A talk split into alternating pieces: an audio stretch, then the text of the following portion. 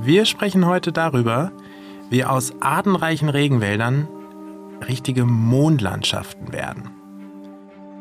Schon tausendmal gehört, denkt ihr jetzt, und meistens begegnet uns das Thema ja, wenn es um riesige Palmölplantagen geht oder um Wälder, die für Weideland und Holzproduktion gerodet werden. Doch wir kümmern uns heute um eine ganz andere Ursache der Zerstörung, nämlich um den illegalen Abbau von Gold. Ich bin Marco Dinter und ihr hört Hinter dem Zoo geht's weiter.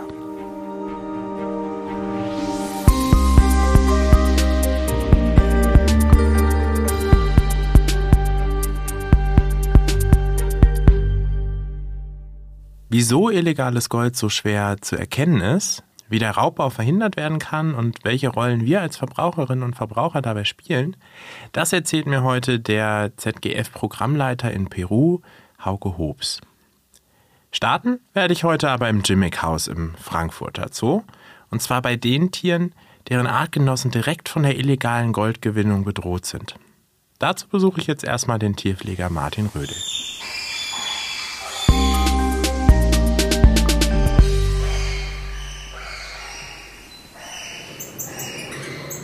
So, ich stehe gerade in einer, mitten in einer Tieranlage hier im Frankfurter Zoo. Es quietscht und keckert um mich rum. Ähm, hier sind nämlich gerade drei kleine schwarze Affen unterwegs. Und der Kollege, der neben mir steht, der kann mir sicher genau sagen, worum es sich da handelt. Hallo. Hi.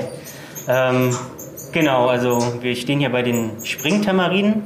Ähm, und das, was man was du schon gehört hast, dieses Keckern und Quietschen, das ist äh, ganz typisch für die. Ähm, das ist so ein Warnlaut tatsächlich, weil die natürlich uns jetzt erstmal ja, als potenzielle Bedrohung äh, ansehen, weil wir natürlich irgendwie was Fremdes sind hier in ihrem Revier und die vor allem dich nicht kennen und du auch nicht diese Zookleidung anhast, so wie alle anderen Kollegen, die sonst hier sind. Ähm, und deswegen finden ihnen das ein bisschen suspekt.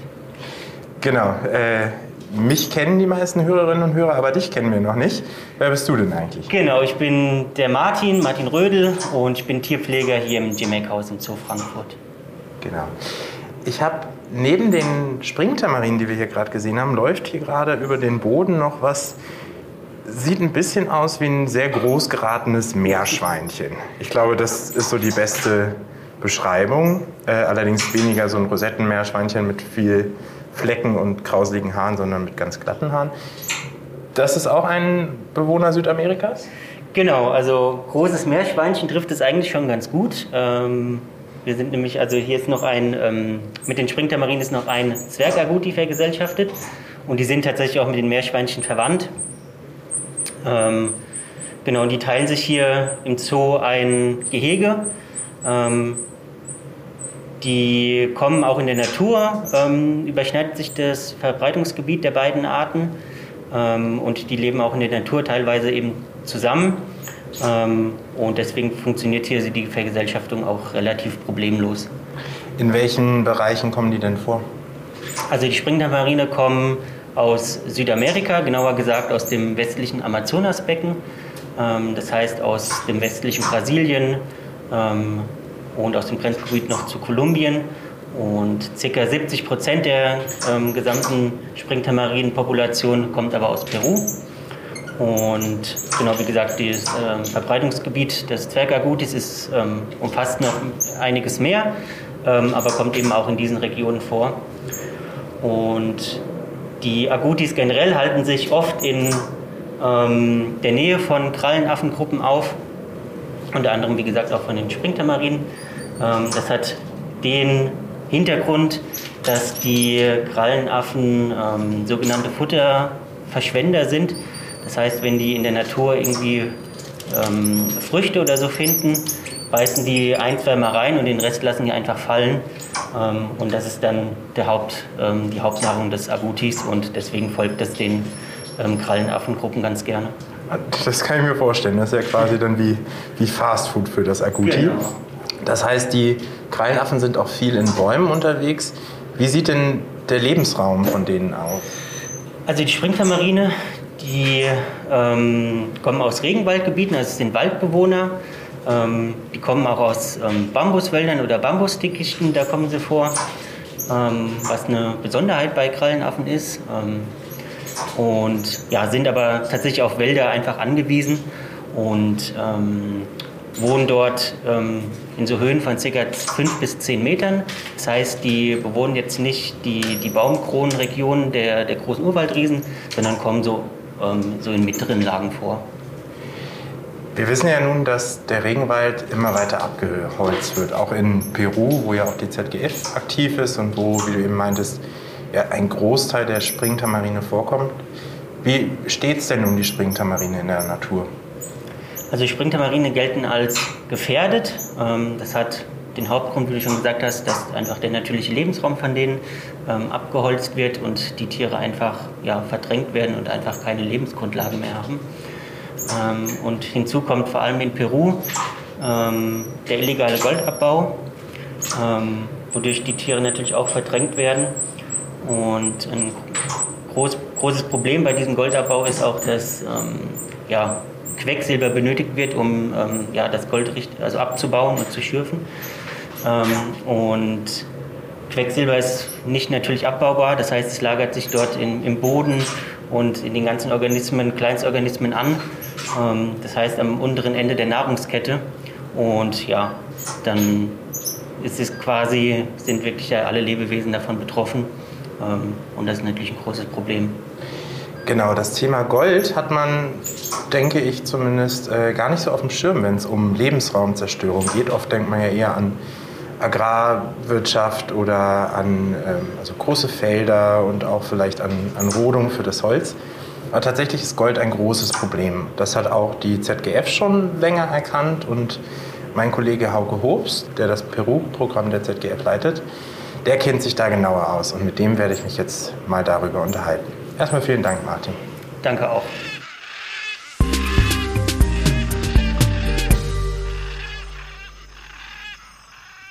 Hallo Hauke, schön, dass du heute da bist und mich hier in, in Frankfurt sogar besuchst.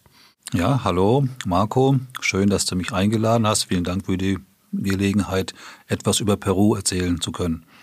Beim Abbau von Gold denkt man vielleicht jetzt erstmal an tiefe Stollen, an Spitzhacken und schweres Gerät.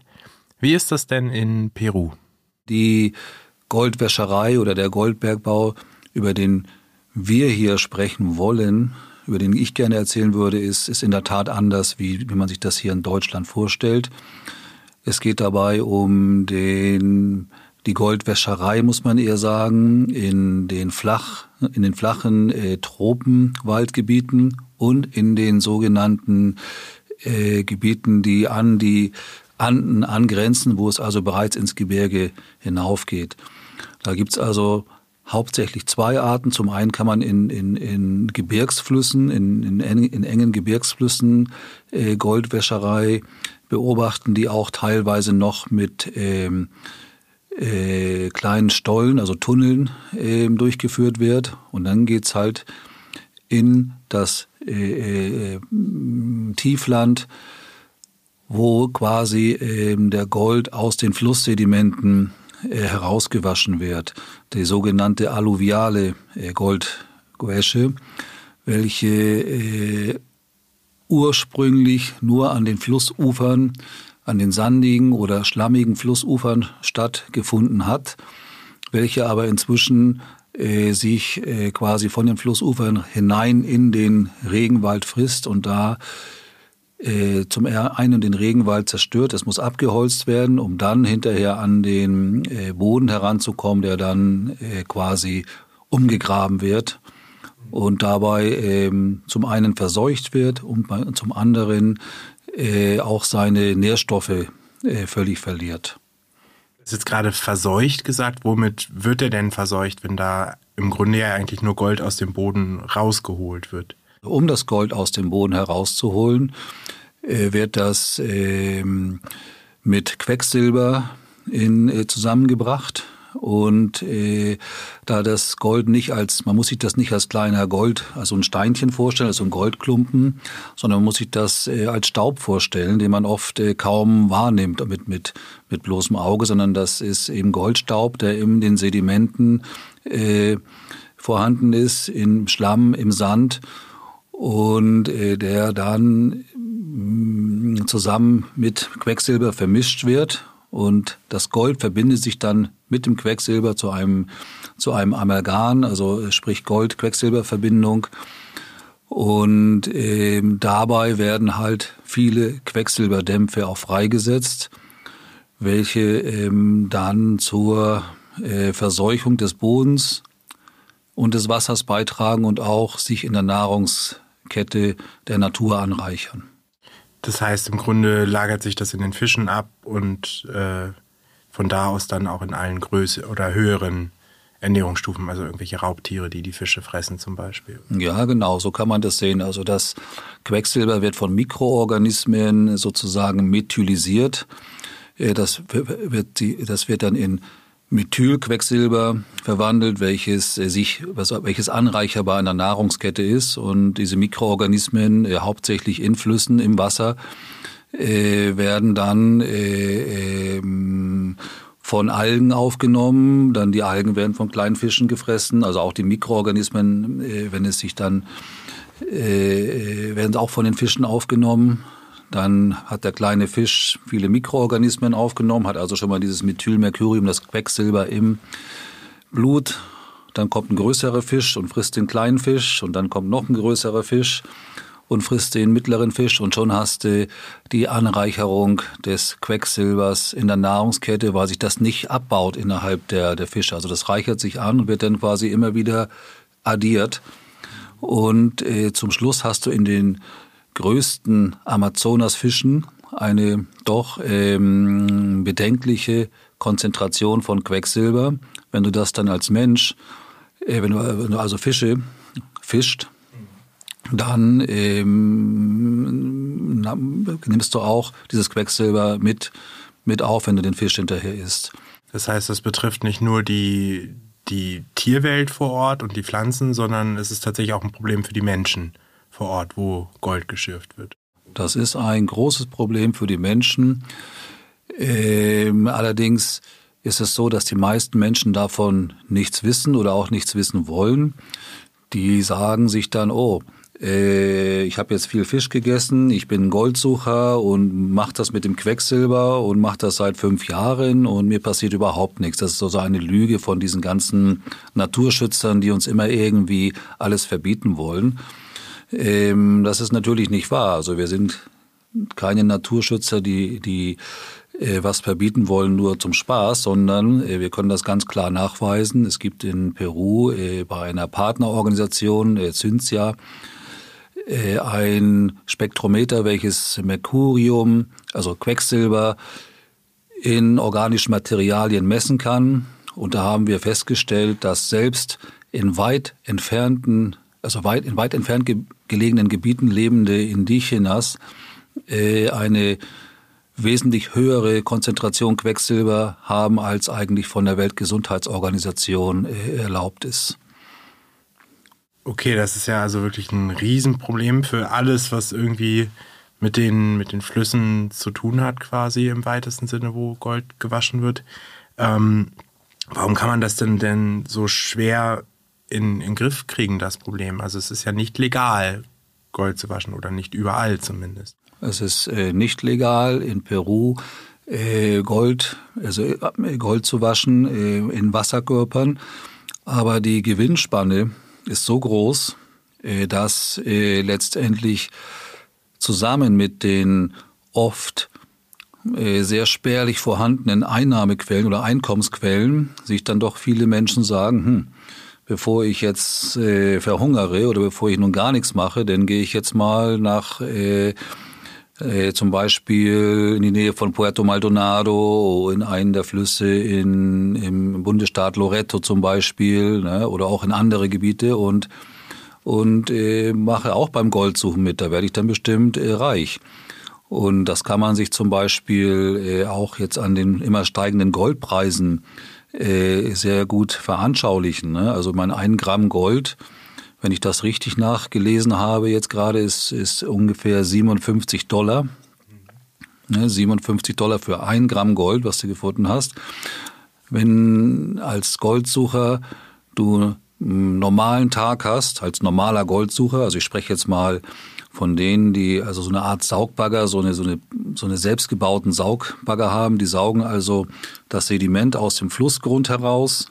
Das wird dann äh, gefiltert über einen, äh, über einen gewissen Filter äh, und dort bleibt eben das Gold hängen. Äh, und der, und der ganze Sedimentrest kommt dann wieder raus, dann wird das mit dem Quecksilber vermischt, aber die, der Gewinn ist äh, 10 Gramm am Tag. Bei 10 Gramm hast du am Tag 570 äh, Dollar. Aber gleichzeitig äh, ist das Goldwäscherumfeld, dadurch, dass es also alles illegal ist, äh, auch äh, sehr stark von äh, äh, organisierter Kriminalität dominiert, wo du auch dann wieder äh, diverse Abgaben hast. Ne? Und dieses schließt also Kosten ein, um für deine Sicherheit zu sorgen. Also du musst sozusagen Schutzgeld zahlen. Ähm, und das garantiert nicht, dass nicht trotzdem die, äh, sagen wir mal, äh, die organisierte Kriminalität davon noch weiter profitiert. Gleichzeitig sind die Goldgräberorte oft so abgelegen, dass man denkt, hm, da, okay, da hat's dann eben nur die Goldgräber, aber das ist weit gefehlt. Man findet oft vor Ort quasi aus, äh, aus ein paar Balken und Plastikplanen zusammengenagelte Camps, wo, äh, wo man quasi alles kaufen kann.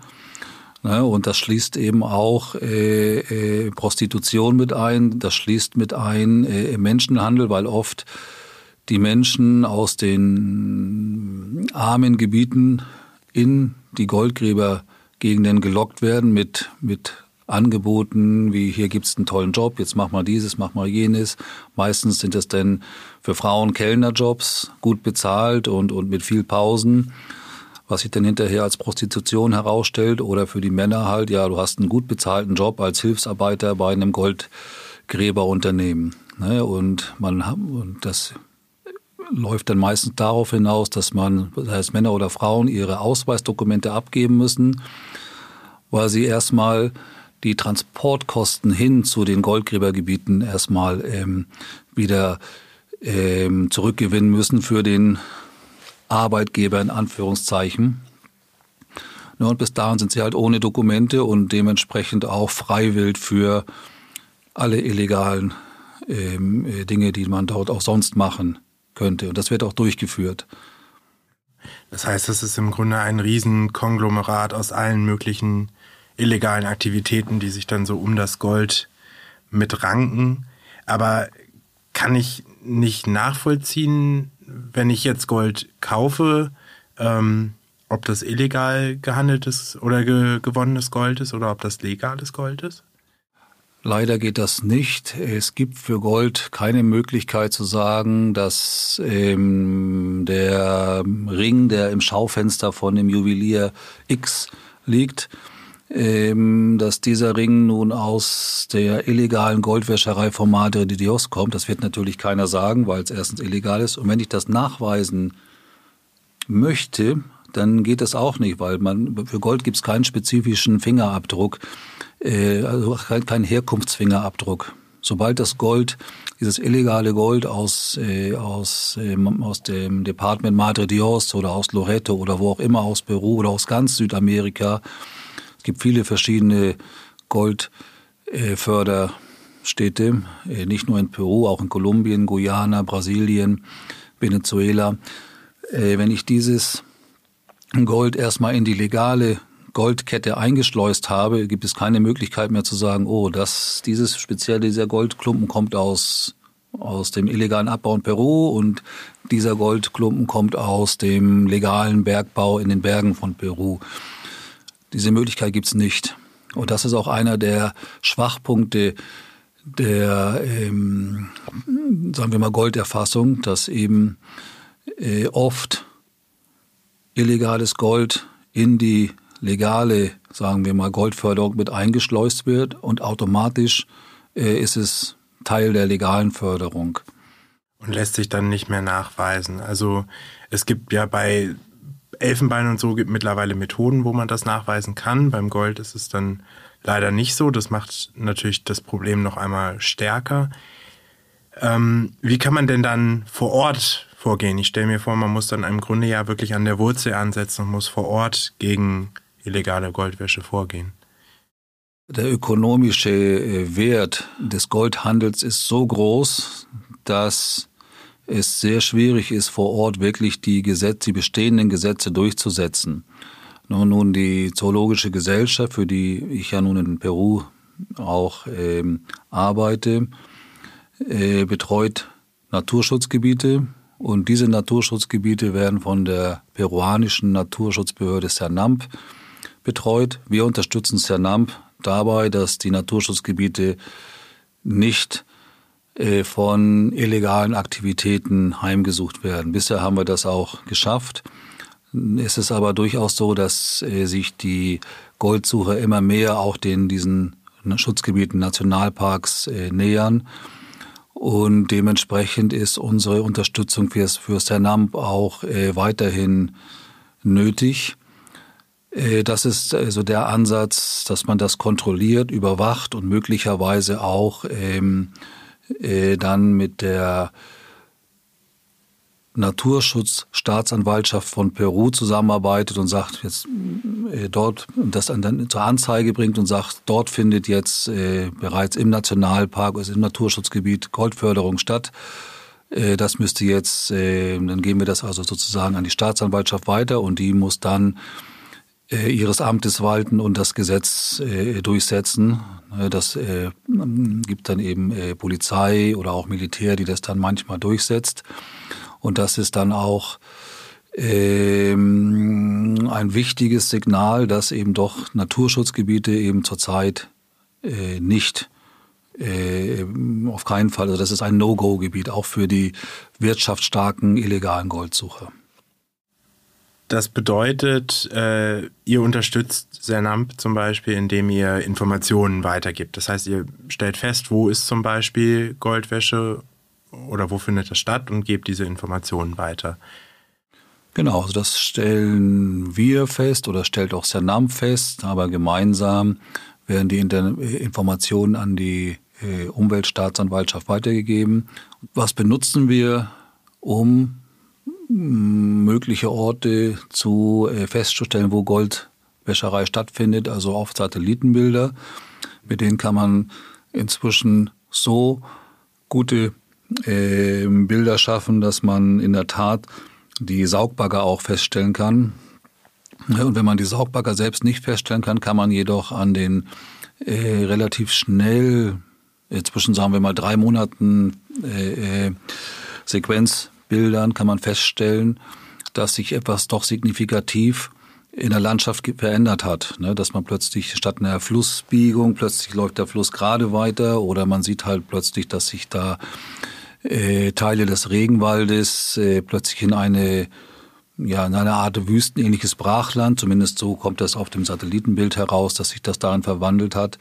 Und dann sollte man, bevor man das in äh, sozusagen gleich als als äh, Naturzerstörung anzeigt, nochmal entweder durch einen Überflug mit dem Flugzeug oder aber auch durch eine, wie, das wird dann Spezialpatrouille genannt, dass man Parkwächter hinschickt, die sich also das vor Ort angucken und dann bestätigen, ah, das ist in der Tat eine Naturzerstörung, da sind also Goldsucher.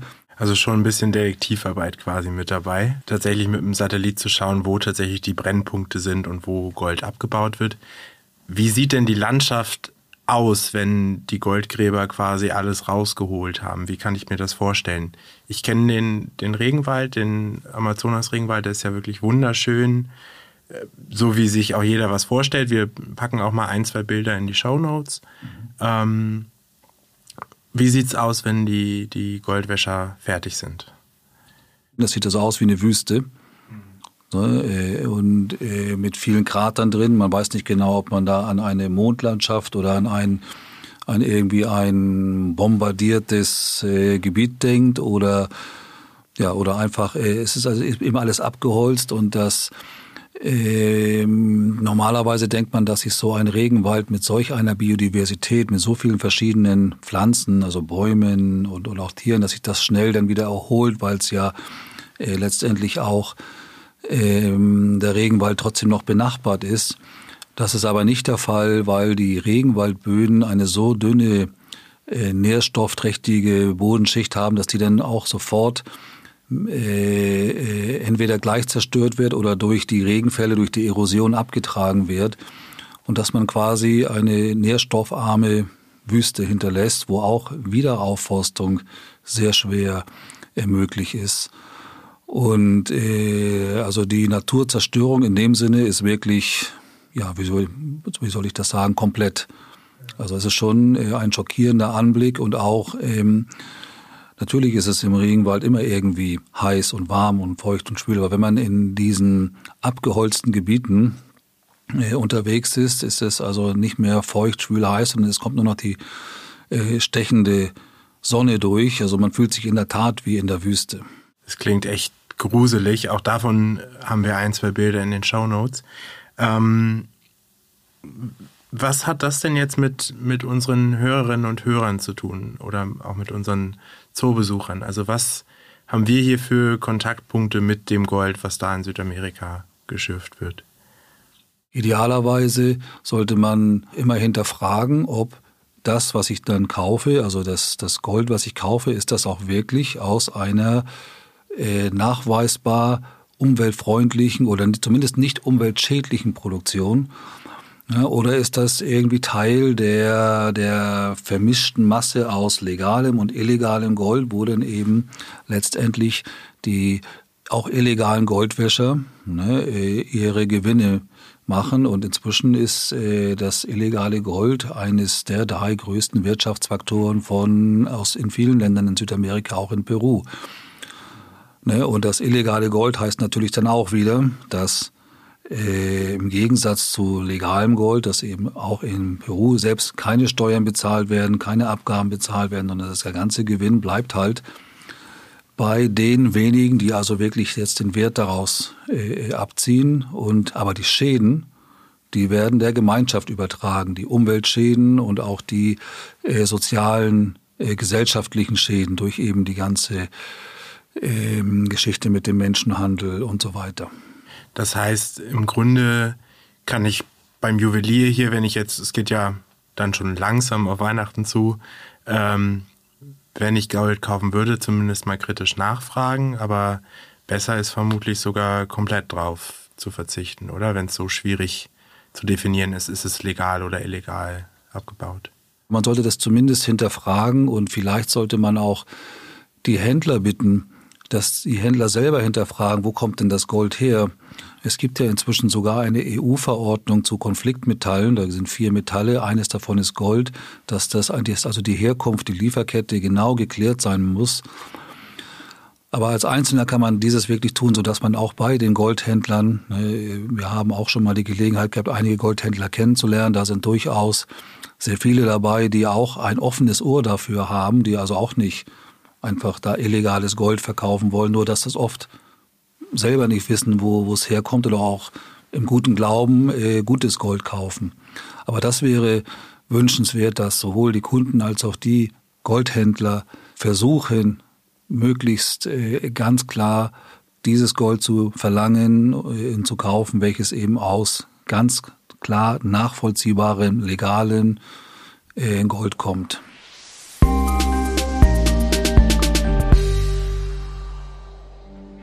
Die illegale Goldwäsche in Peru zerstört ganze Landstriche und das unwiederbringlich. Und freigesetztes Quecksilber ist eine Riesengefahr für die Gesundheit der lokalen Bevölkerung. Als Geldanlage oder Schmuck ist Gold weiter heiß begehrt und das, obwohl es fast unmöglich ist, legales von illegalem Gold zu unterscheiden. Wir als potenzielle Konsumenten sind daher fast machtlos. Eigentlich müsste man daher sagen, dass man das Metall am besten einfach in der Erde oder den Flüssen lässt. Aber so einfach ist es nicht, wenn organisierte Kriminalität und große Gewinne dabei eine wichtige Rolle spielen. Hauke Hobbs und seine Kollegen arbeiten weiter mit den peruanischen Behörden daran, illegale Goldwäsche wenigstens aus den Nationalparks und den Schutzgebieten herauszuhalten. Aber eine Garantie dafür, dass das langfristig klappt, gibt es nicht. Zwar gibt es Ansätze über Bildungsprojekte oder das Schaffen von alternativen Jobs, Menschen aus dem illegalen Goldgeschäft herauszubekommen. Aber aktuell ist die Versuchung doch noch sehr groß, mit illegaler Goldwäsche sehr schnell sehr viel Geld zu machen. Ich bin Marco Dinter und wir hören uns das nächste Mal wieder bei Hinter dem Zoo geht's weiter.